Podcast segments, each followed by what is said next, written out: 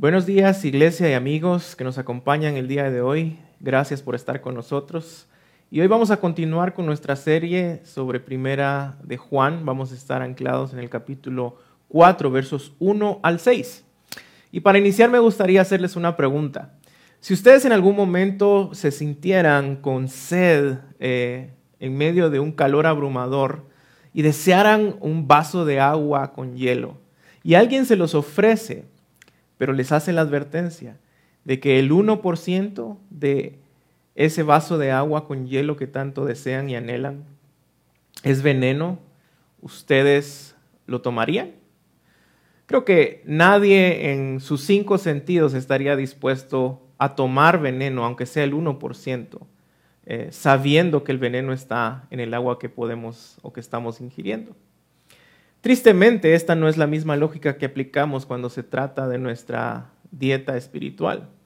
Son muchos los que creen que algo es bueno para su consumo espiritual simplemente por el hecho de que está siendo transmitido por un medio cristiano, porque viene desde el púlpito de alguna iglesia o por quien está, que está transmitiendo ese mensaje asegura que ese mensaje viene de parte de Dios. Muchos son los que siguen consumiendo el veneno de falsas enseñanzas en medio de medios de comunicación y a través de los púlpitos de las iglesias porque no saben cómo identificarlo, no saben cómo discernir qué es verdad y qué es error. En el texto del día de hoy vemos que Juan nos exhorta de una manera firme pero muy pastoral a examinar la verdad y el error y a poder separarlas. Juan nos enseña que la verdad y el error no son meramente asuntos intelectuales, sino más bien espirituales. Y a este don de poder examinar y separar la verdad del error en la Biblia se llama discernimiento. Y el discernimiento no es como tristemente muchos cristianos lo han enseñado y hasta practicado, en donde se efectúa este proceso místico para apretar los dientes y ver más allá uh, de lo evidente, como dirían los Thundercats, y así ver claramente cuál es el color eh, del aura de las personas y los espíritus que están a su alrededor para poder ayudarlos y aconsejarlos en su vida espiritual. El discernimiento, dice Miguel Núñez, es la capacidad dada por el Espíritu Santo de diferenciar la verdad y el error y ver la vida a través de la revelación de Dios. Y esa revelación sabemos que es Cristo y su palabra. Si algo falta en la iglesia el día de hoy, amigos y hermanos, es el discernimiento. ¿Qué es verdad? ¿Qué es error? ¿Qué es lo que debería aceptar? ¿Qué es lo que debería rechazar? ¿Qué debemos tolerar y qué debemos creer? ¿Será que el hecho de que esté en un medio cristiano o que venga de un púlpito o que se asegure simplemente de que viene de Dios es suficiente? El texto del día de hoy, Juan nos da cuatro pruebas para poder discernir la verdad del error. Cuatro pruebas vemos en el texto de hoy. Una prueba bíblica, una prueba cristológica, una prueba del espíritu y una prueba de pertenencia. En las últimas semanas hemos visto cómo Juan habla de este tipo de, pruebas, de exámenes que debemos de hacer. En el capítulo 2 nos dio una lista de pruebas a través de las cuales podemos examinarnos a nosotros mismos y saber si somos hijos de Dios o hijos del diablo. En el capítulo 3 vemos de nuevo ese mismo listado de pruebas, pero ahora él las contrasta con lo opuesto. En capítulo 3, verso 4 al 10 vemos la diferencia entre justicia y pecado. En el capítulo 3, verso 11 al 18 vimos el contraste entre el amor y el odio. La semana pasada con Salva vimos en capítulo 3, verso 18 al 24 ese contraste entre la fe y la duda y la seguridad que tenemos a través de su Espíritu Santo de ser de Él. Y hoy vemos otro contraste, este examen de la verdad y el error. Juan está advirtiendo a la iglesia a quienes él inicia llamando amados, a no ser engañados por falsos profetas, que dicen venir de Dios con un mensaje de Dios, pero que realmente no conocen a Dios. Juan nos instruye a probar los espíritus, nos llama a probar los espíritus para saber si vienen de Dios. Y para hacer esto nos debemos examinar lo que vemos y lo que consumimos a la luz de las escrituras. Así que veamos la primera prueba que debemos hacer para poder discernir entre la verdad y el error. La prueba bíblica, verso 1. Amados, no crean todo espíritu, sino que prueben los espíritus para ver si son de Dios, porque muchos falsos profetas han salido al mundo. Juan nos está advirtiendo que nunca deberíamos asumir que todo alimento espiritual o experiencia espiritual viene de Dios. Juan nos está diciendo que debemos eh, de ser muy cuidadosos y evaluar. Juan no nos está diciendo que tenemos que ser cínicos o hipercríticos. Él nos está advirtiendo que no se puede ver como un sabroso y necesario vaso de agua pura en medio de nuestra sed simple y sencillamente porque nos lo ofrecieron de esa manera. Y debemos de aprender a identificar cuál es el error. Y acá vemos eh, dos mandatos en el verso 1. Número uno dice, no crean a todos. Y en nuestra cultura evangélica, de nuevo, no debemos asumir que toda experiencia espiritual viene de Dios. Debemos probar las experiencias y fenómenos, y fenómenos espirituales para ver si estos vienen de Dios. ¿Cuántas noticias hemos visto en los medios de personas que han hecho atrocidades en nombre de Dios?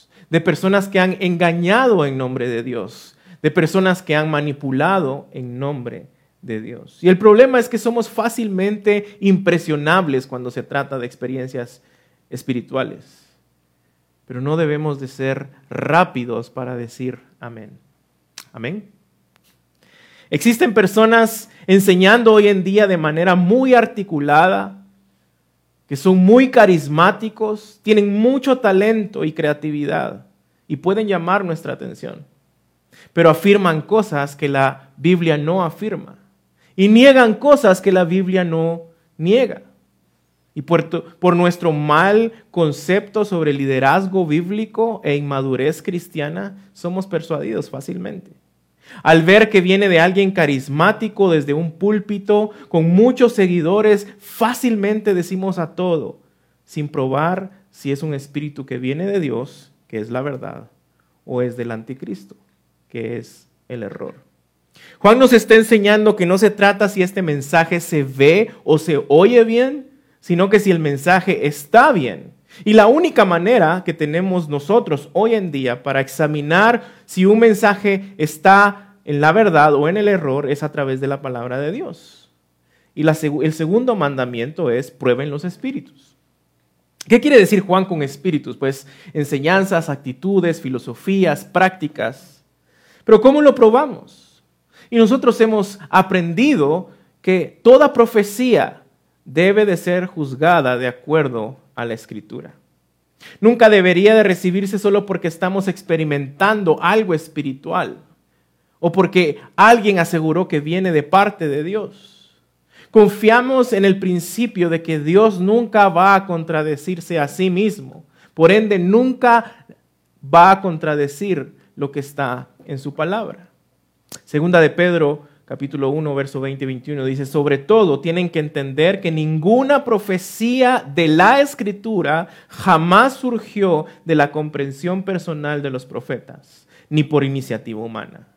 Al contrario, fue el Espíritu Santo quien impulsó a los profetas y ellos hablaron de parte de Dios. Esta iglesia fue la prueba que el hombre falló en el jardín. Dios le dio la palabra, Dios le dio la instrucción, pero ellos escucharon a alguien más que se levantó con un mensaje atractivo y que sonaba bonito, pero que no venía de Dios. Venía del padre de la mentira, del falso profeta por excelencia. Y acá hay algo muy delicado y quiero hacer un paréntesis rápidamente, que es relevante para nosotros y muy delicado y lo quiero tratar con, con mucha gracia, pero con verdad después de dos mil años ya con el canon de las escrituras cerrado. Todo aquel que se llame a, sí mismo profeta el día de hoy está fallando terriblemente al entendimiento de la escritura. El oficio de profeta era exclusivo del Antiguo Testamento y ese oficio ya cesó. En Efesios 2.20 leemos que el oficio de profeta y el apóstol fueron las bases y fundamentos de la iglesia. Y cuando ese fundamento fue establecido sobre la piedra angular que es Cristo, Dios completó el canon de las escrituras y esos oficios de apóstol y profeta cesaron. Hoy Jesucristo es la cabeza de su iglesia y la ama, la cuida, la sirve a través de diáconos y ancianos, que son los únicos dos oficios bíblicos establecidos para la iglesia el día de hoy. Así que nadie hoy puede afirmar que viene con una revelación especial de parte de Dios. Todo lo que Dios dejó para su iglesia está en las sagradas escrituras y no es cuestión de interpretación privada o especial solo para algunos, como lo acabamos de leer en la misma palabra. Dios no revela mensajes especiales a gente especial. Dios ya se reveló en Cristo Jesús a su iglesia y al mundo a través de las escrituras. De hecho, muchas de estas sectas e iglesias que están promoviendo falsos mensajes a través de falsos maestros iniciaron porque alguien se levantó y dijo que recibió un mensaje especial de manera privada de parte de Dios. La Biblia es la palabra profética de Dios y es suficiente, autoritativa, infalible e inerrante. Y quienes la enseñamos tenemos la tarea de no agregarle nada ni quitarle nada, sino fielmente enseñar lo que Dios ya dijo. Entonces, esta primera prueba bíblica para diferenciar la verdad del error implica no creer a cualquiera y probar los espíritus con la palabra de Dios. Y esta es una labor para todo cristiano para todo el cuerpo de Cristo. Primera de Corintios 14, 29 leemos que si alguien profetiza, luego alguien debe examinar lo que se dice, juzgar lo que se dice. Primera de Tesalonicenses 5, 21 dice, pongan a prueba todo y retengan lo bueno. Y recordemos la actitud de los cristianos en Berea en Hechos 17. Pablo mismo les predicó y ellos lo juzgaron y lo examinaron con las escrituras para saber si esto venía de Dios. Iglesia, no nos debemos de dejar llevar por la experiencia o sentimientos. Nuestra luz en el camino es la palabra de Dios en su contexto correcto y en su uso correcto. Otra cosa importante es recordar lo que Jesús mismo dijo.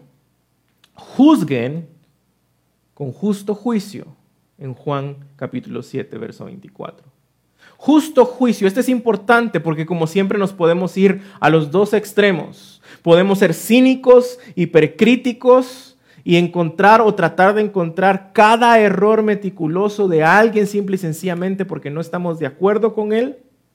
O nos podemos ir al otro lado, en donde ni siquiera nos molestamos en probar los espíritus y nos vamos de boca con cualquiera que, se levante diciendo que viene de parte de Dios. Esto es importantemente eh, y especialmente en esta era de tolerancia. Creemos que el seguir este mandato bíblico de juzgar y examinar o discernir no es algo que la Biblia podría enseñar, pero estamos viendo claramente que lo enseña. Juan nos está diciendo, juzguen, prueben, examinen. Jesús dijo, juzguen con justo juicio. Y por favor, lean bien el contexto de no juzguen para no ser juzgados, antes de usarlo como un argumento en contra de poder examinar y juzgar con justo juicio bíblicamente.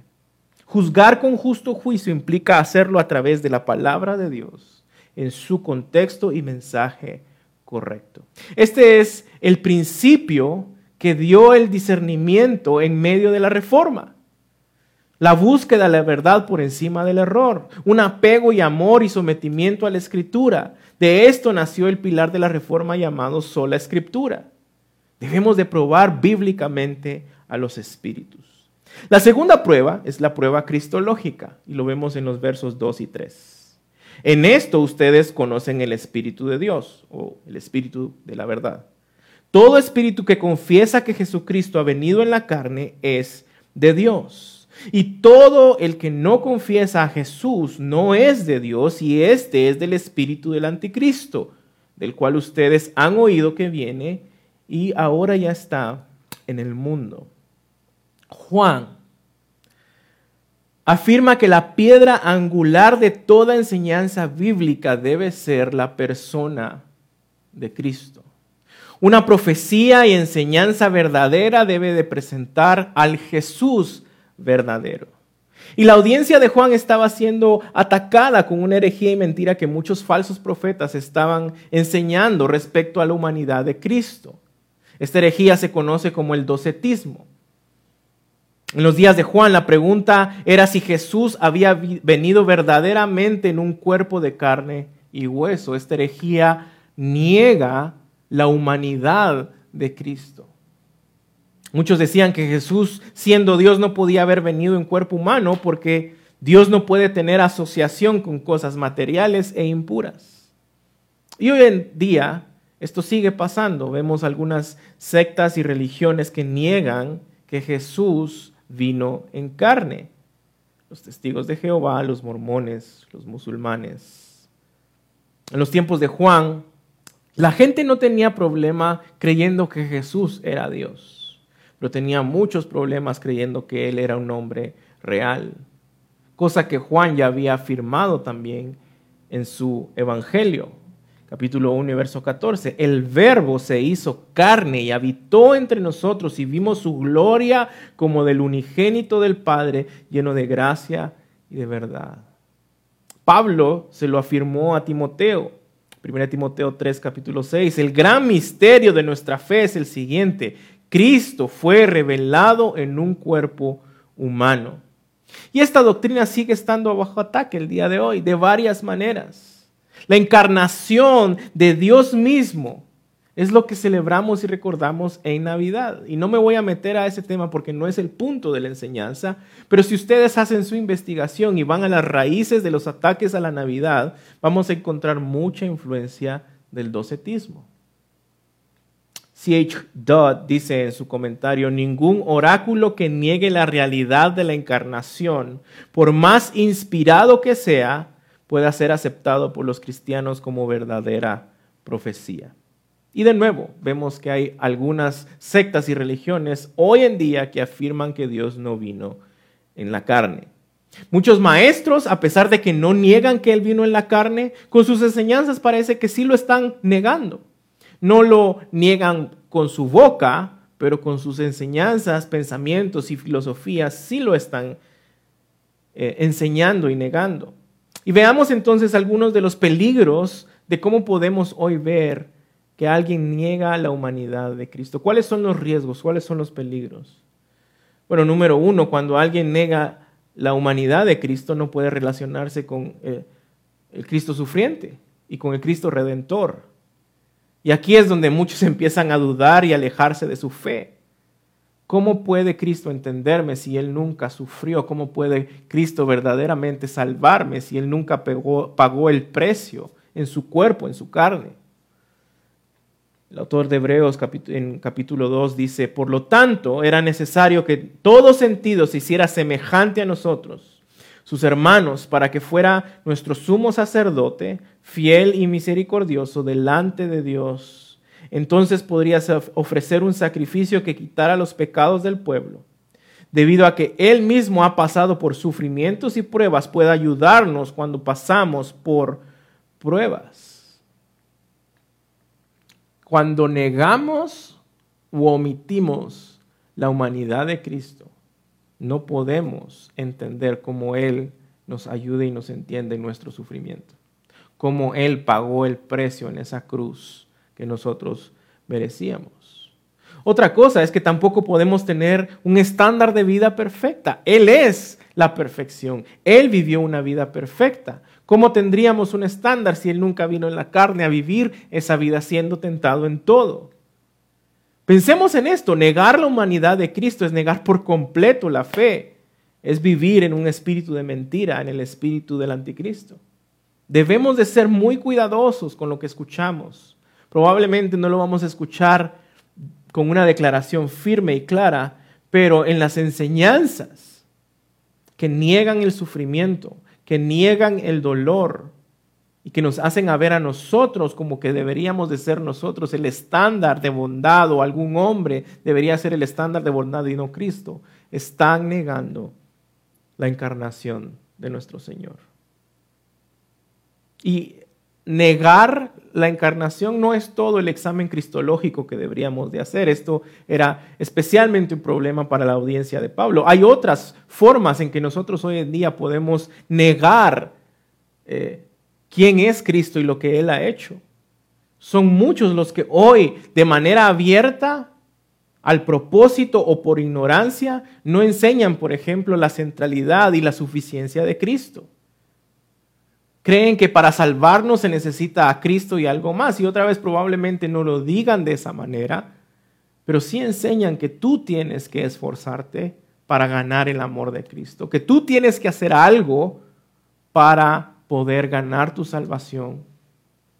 Y lo que nos enseñan son sermones o enseñanzas o filosofías moralistas, en donde tú tienes que hacer algo cuando la Biblia dice que Cristo ya hizo todo.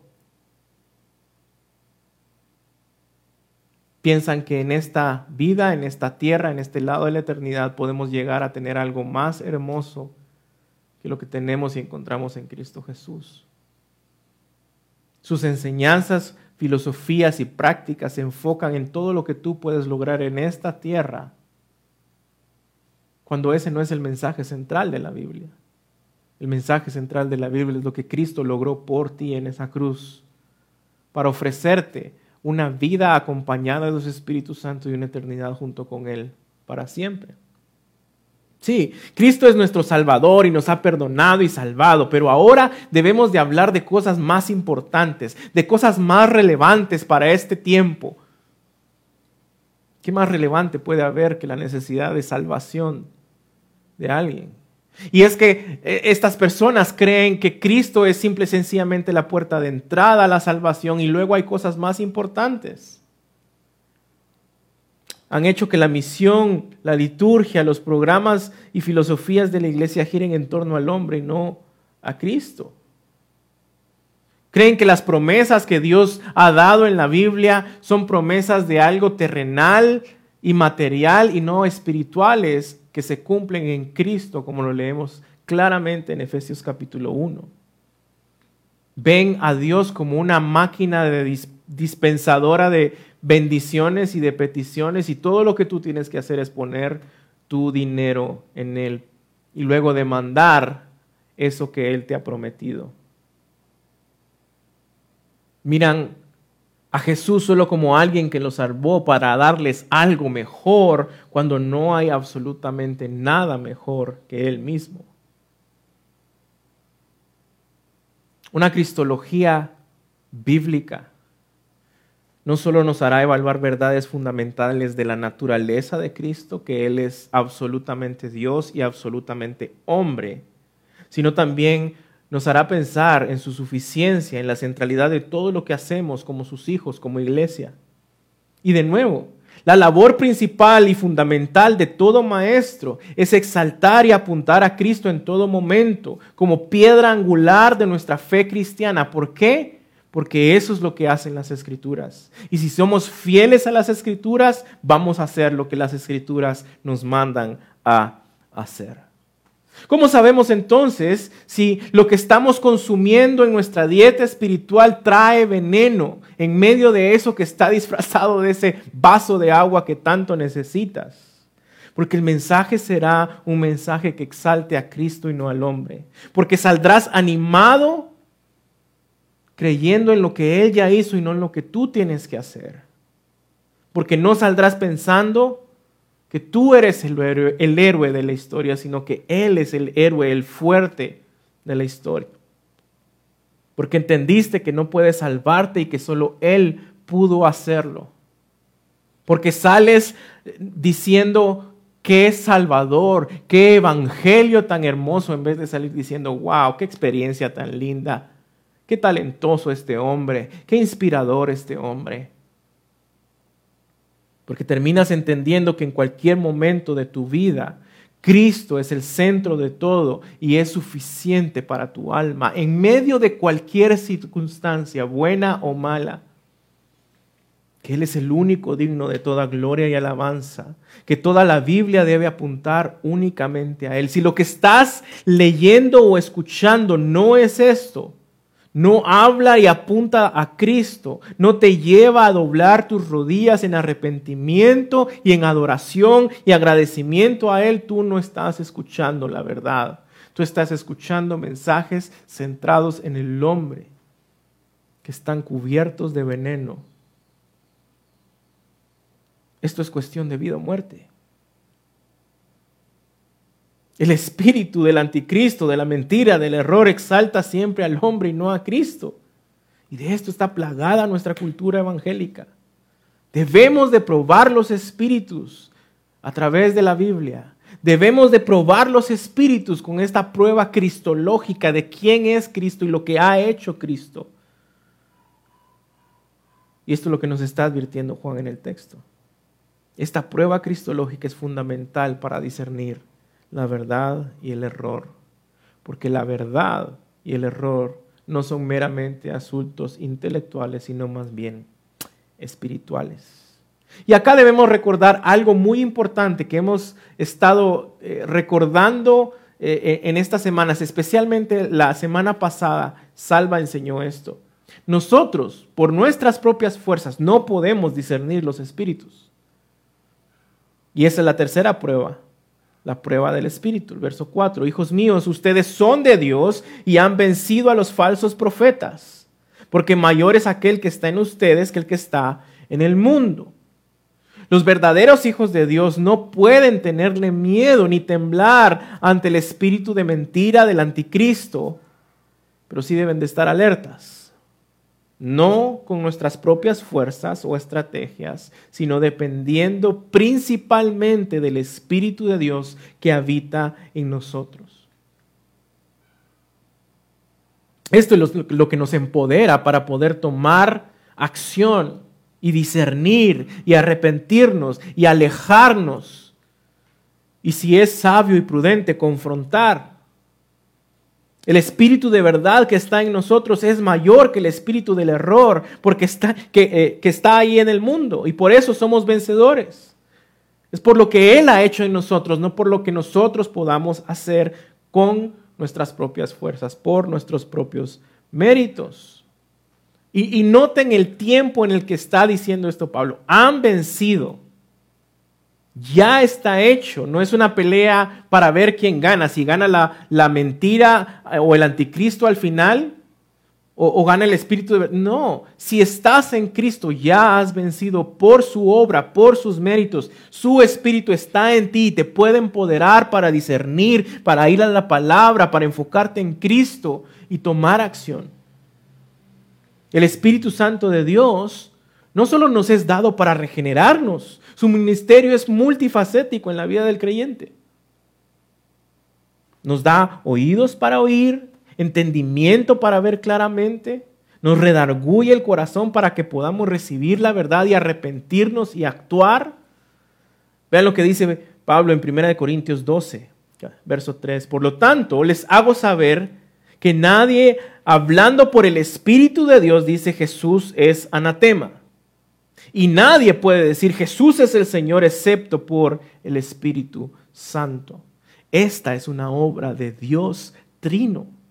Dios Padre en Cristo Jesús a través de su Espíritu Santo. Vean lo que dice Juan Calvino. Toda doctrina y enseñanza debe ser probada por la palabra. Y esa fue la primera prueba bíblica. Pero si en el Espíritu de Dios, de sabiduría y discernimiento en nosotros, tener la Biblia en nuestras manos será inútil porque su significado no será claro a nosotros. El Espíritu Santo es el que hace que todo lo que nosotros estamos leyendo y, y tomando de la palabra de Dios tome sentido para nosotros.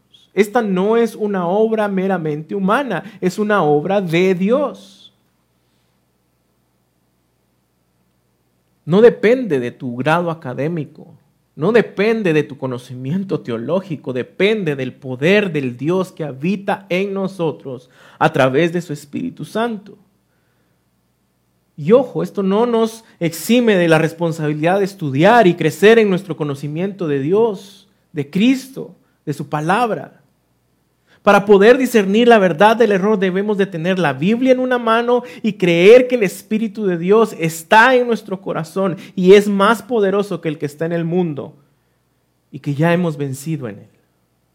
Esto debería animarte porque no depende de ti, depende de Dios. Necesitamos, iglesia, discernimiento espiritual. Es tan fácil dejarnos llevar por lo que sentimos, por lo que creemos Roguemos a Dios diariamente en oración que nos ayude a discernir lo que consumimos espiritualmente. Y esto debe ser una oración diaria y constante, porque debido a nuestra naturaleza, a pesar de que el Espíritu de Dios habita en nosotros, seguiremos luchando para que no sean nuestros sentimientos y emociones lo que determine qué es verdad y qué es error, sino que sea su palabra enfocada en la obra de Cristo Jesús, en el Evangelio, y empoderada por su Espíritu Santo.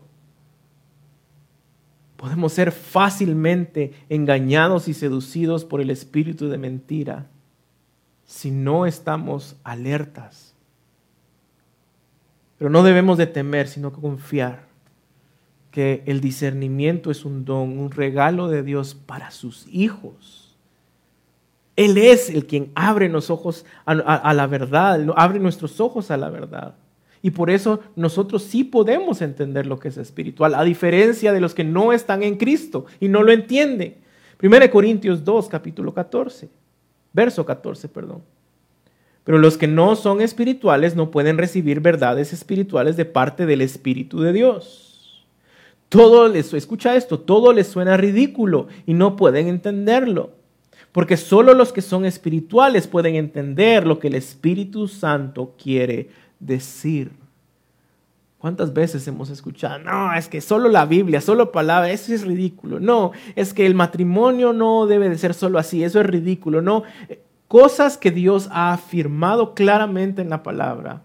A quienes no tienen el Espíritu de Dios les parece ridículo. No pueden afirmar la verdad de Dios porque no están en Cristo, porque no tienen al Espíritu de Dios el Espíritu de verdad en ellos. Y eso es lo que está diciendo Juan. Los que son de Dios hablan de parte de Dios y Dios los oye. Los que son del mundo, el mundo los oye. Y esa es la última prueba, la prueba de pertenencia, versos 5 y 6. Juan ha afirmado a lo largo de esta epístola, y es bastante claro, que hay dos tipos Ah, de hijos, los hijos de Dios y los hijos del diablo. Ha dado una serie de pruebas, capítulo 2 y capítulo 3, que podemos hacer para saber a quién pertenecemos, de quién somos. Justin habló claramente de esto hace unas semanas. Y en el contexto del discernimiento, Juan vuelve a hacer ese mismo contraste. Estas, estas personas, verso 5, pertenecen al mundo, por eso hablan desde el punto de vista del mundo y el mundo les presta atención. Vean quién pone atención a lo que viene del mundo. Nosotros somos de Dios. El que conoce a Dios nos oye, no al mundo, a Dios. El que no es de Dios no nos oye. ¿Por qué? Porque leímos en 1 Corintios que Pablo dice que les parece ridículo, porque no tienen el Espíritu de Dios en ellos, el Espíritu de verdad. En esto conocemos, termina diciendo, el Espíritu de la verdad y el Espíritu del error. Al hablar de discernimiento, entonces, ¿cómo podemos diferenciar quiénes pertenecen a Dios y quiénes pertenecen al mundo?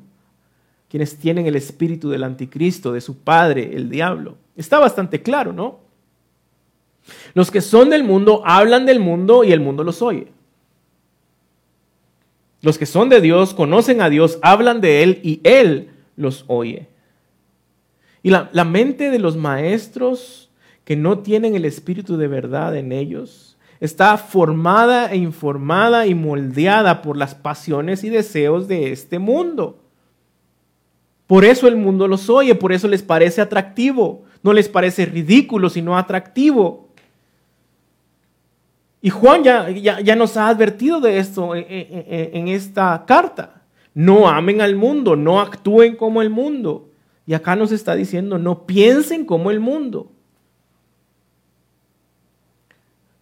Una vez alguien dijo, y cito literalmente, El predicador exitoso es aquel que hace que su audiencia se sienta bien consigo misma, salga animada, lista para seguir su corazón y conquistar al mundo.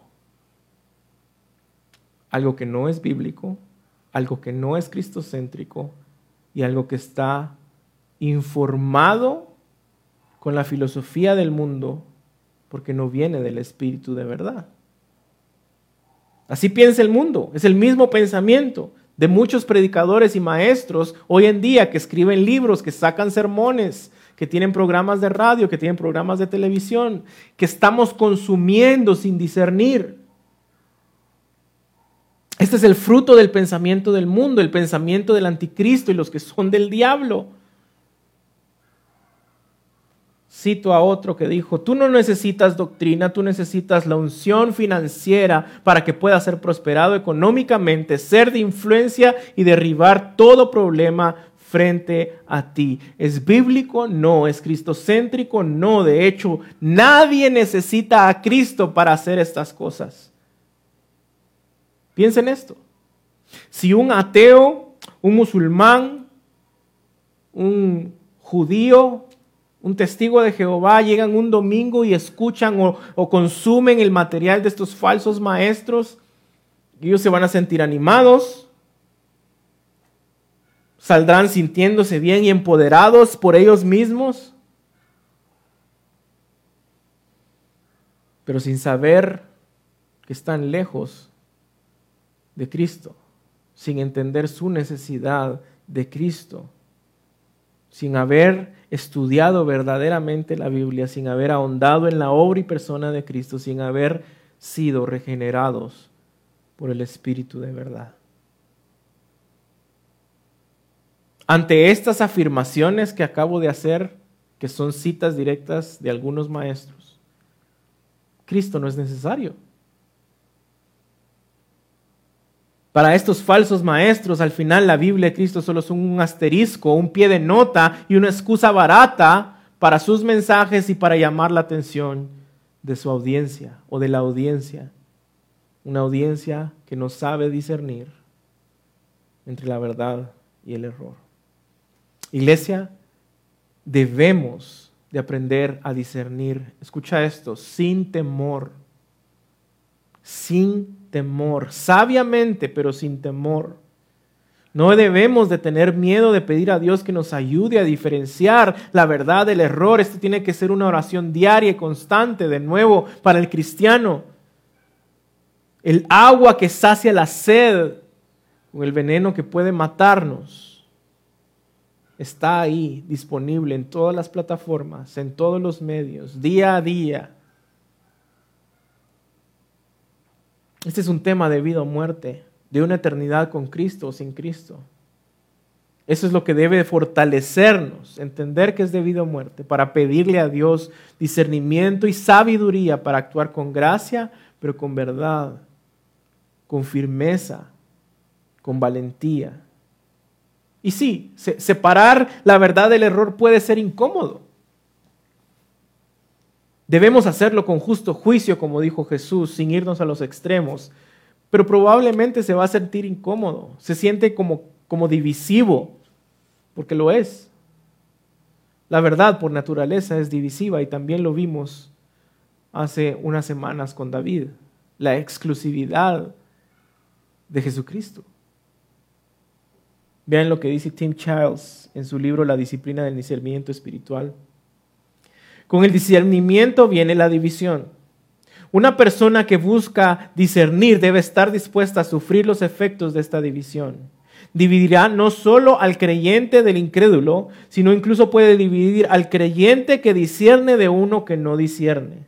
Se separará, separará a los maduros de los inmaduros, a los ingenuos de los prudentes. La verdad divide por naturaleza. Vemos esta misma división eh, a lo largo de, esta, de, este libro. En el texto, son de Dios, no son de Dios, son del diablo, son de Dios, eh, verdad y error, justos e injustos, odio y amor. La verdad divide. Necesitamos discernimiento espiritual. Y esto puede ser incómodo, pero recordemos, Dios nos ha dotado con su Espíritu Santo para poder guiarnos, empoderarnos, llenarnos de sabiduría y de prudencia al momento de discernir la verdad del error. Porque la verdad no es un asunto meramente intelectual, sino espiritual. Es un asunto de vida o muerte. Así que te invito, iglesia, a que cada vez que estés tentado a consumir material espiritual, que puedas orar al Señor para que te dé discernimiento, para que al terminar este sermón y todos los sermones que tú escuches en tu vida, vayas como los hermanos de, de Berea a la palabra de Dios, para saber si esto es verdad que, te animes a instruirte en la palabra, porque si no conocemos la palabra, ¿cómo vamos a poder usarla en contra de esto que es de vida o muerte? Podemos estar envenenando nuestro espíritu con la mentira del mundo a través de mensajes de falsos maestros. O podemos rogarle a Dios que nos permita saciar nuestra sed con su espíritu de verdad a través de aquel que dijo, yo soy el agua de vida eterna. Yo soy la verdad. Oremos. Padre, gracias por este tiempo y porque tu palabra nos confronta, pero nos da esperanza al mismo tiempo. Padre, hoy queremos pedirte perdón porque no hemos sido conscientes de nuestra necesidad de discernimiento, Señor. Porque hemos puesto nuestros sentimientos e ideas preconcebidas antes que tu palabra. Porque somos fáciles de seducir, Señor, a través de experiencias. Por querer encontrar en lo que se ve y en lo que se escucha bien la verdad y no ser disciplinados, Señor, en apegarnos a tu palabra para poder filtrarlo por no ser bíblicos ni cristocéntricos en nuestro consumo de alimento espiritual, Señor, en donde muchas veces hemos ingerido veneno. Padre, y entendemos que esto es una cuestión de vida o muerte, porque la verdad y el error no son cuestiones meramente intelectuales, sino un asunto meramente espiritual que puede llevarnos a consumir el veneno y morir, o a deleitarnos en ti, Cristo Jesús, que eres el agua que sacia la sed que eres la verdad misma. Ayúdanos a saber discernir la verdad del error, Señor. A no creer que en algo solo porque tiene la etiqueta de cristiano, a probar los espíritus, Señor, a través de un estudio diligente y piadoso de tu palabra, a través del conocimiento de lo que tú eres, de lo que tú has hecho, y confiando en el poder de tu Espíritu Santo que habita en nosotros sabiendo que Él es más grande que el que está en el mundo y que es de Él quien dependemos y a quien pertenecemos. Gracias Señor, en Jesús oramos. Amén. Que Dios los bendiga.